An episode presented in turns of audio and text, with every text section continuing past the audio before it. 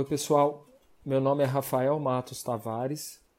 Fiz residência médica em neurologia e atualmente atuo nos hospitais Life Center, Isoleta Tolentino Neves e Odilon Berens e como preceptor no ambulatório de neurologia cognitiva e do comportamento da Santa Casa de Belo Horizonte. Quero conversar um pouco sobre prevenção das demências e como identificar as pessoas em risco. E meu objetivo com esse podcast é abordar de forma mais geral alguns conceitos básicos sobre esse tema, que é cada vez mais importante no Brasil e no mundo. Né? Primeiramente, é essencial a gente entender o que é uma síndrome demencial, que é genericamente chamada de demência e muitas vezes confundida com doença de Alzheimer. A doença de Alzheimer é apenas uma das causas. Então, quando uma pessoa começa a perder a capacidade de de exercer com qualidade as suas tarefas cotidianas, que são conhecidas como atividades de vida diária, pode-se pensar que está assim ocorrendo algum declínio cognitivo. Mas o que significa então cognição? Basicamente seria algo como o processo de conhecer, pensar, inclui, por exemplo, aprendizagem, vários tipos de memória, atenção, abstração, raciocínio e solução de problemas, linguagem, comunicação, a percepção visual, espacial, até comportamento mesmo em um sentido mais amplo. Então, em resumo, quando uma alteração em algum ou alguns desses domínios cognitivos causa um impacto funcional no dia a dia, pode-se dizer que há uma síndrome demencial, e a partir daí serão levados em consideração o início, a forma de evolução, as características clínicas, epidemiológicas, características neuropsicológicas também por meio de testes padronizados, para chegar ao diagnóstico etiológico mais provável. As etiologias mais comuns, como a doença de Alzheimer, que eu já citei, há muito tempo são reconhecidas como irreversíveis. Porém, mais do que isso, as demências, de uma forma geral, não são reconhecidas tradicionalmente como passíveis nem de tratamento e nem de prevenção.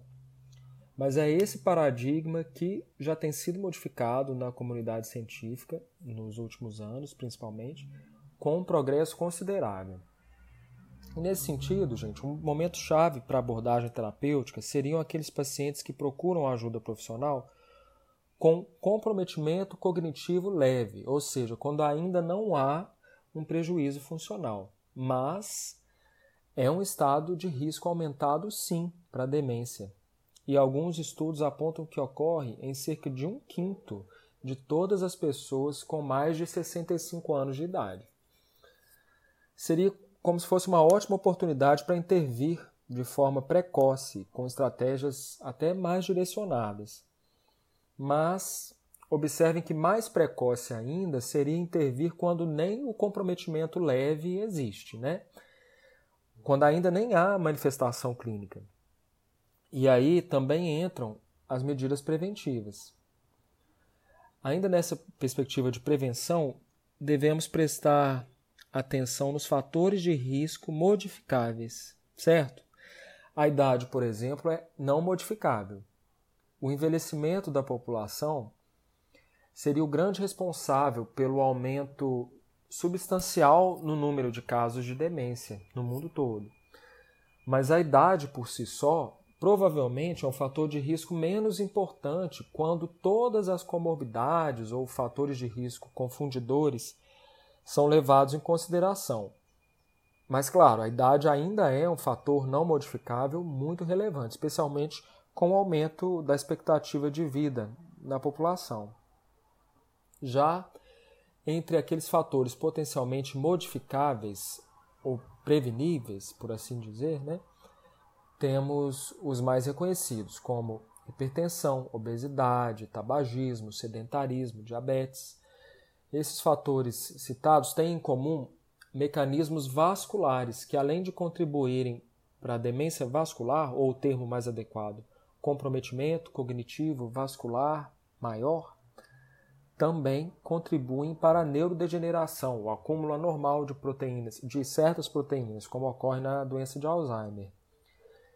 E em relação à nossa realidade de prevenção no Brasil, também é fundamental falar sobre a baixa escolaridade e o conceito de reserva cognitiva, que basicamente favorece manter a funcionalidade apesar de já existir patologia no cérebro. Quanto mais cedo na vida se constrói essa reserva, com educação e estímulo intelectual, melhor. É como se mais patologia pudesse ser tolerada sem declínio cognitivo, sem manifestação clínica ainda. Né?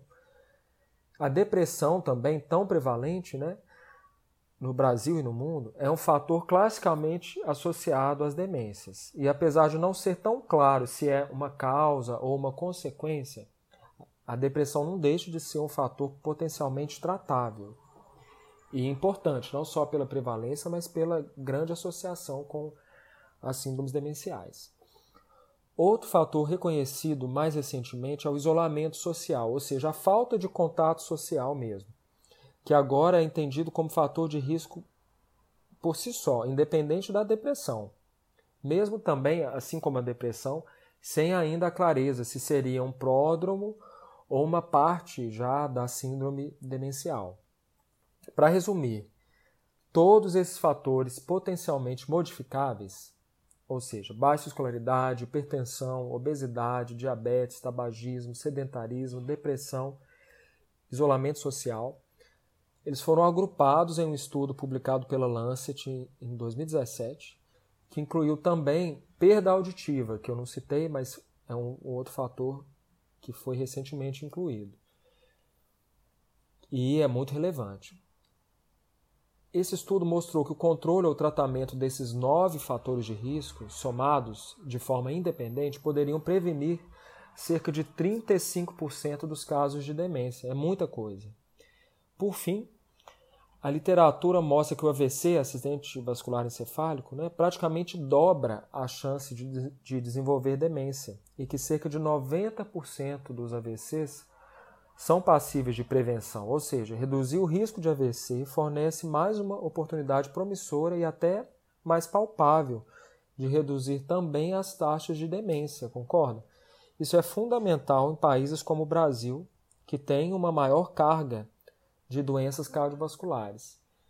Então, pessoal, espero que a gente possa cada vez mais entender demência como uma síndrome com vários mecanismos patológicos interligados, várias etiologias, entender seu componente vascular como potencialmente tratável, independente da etiologia também, e principalmente identificar precocemente indivíduos sob maior risco.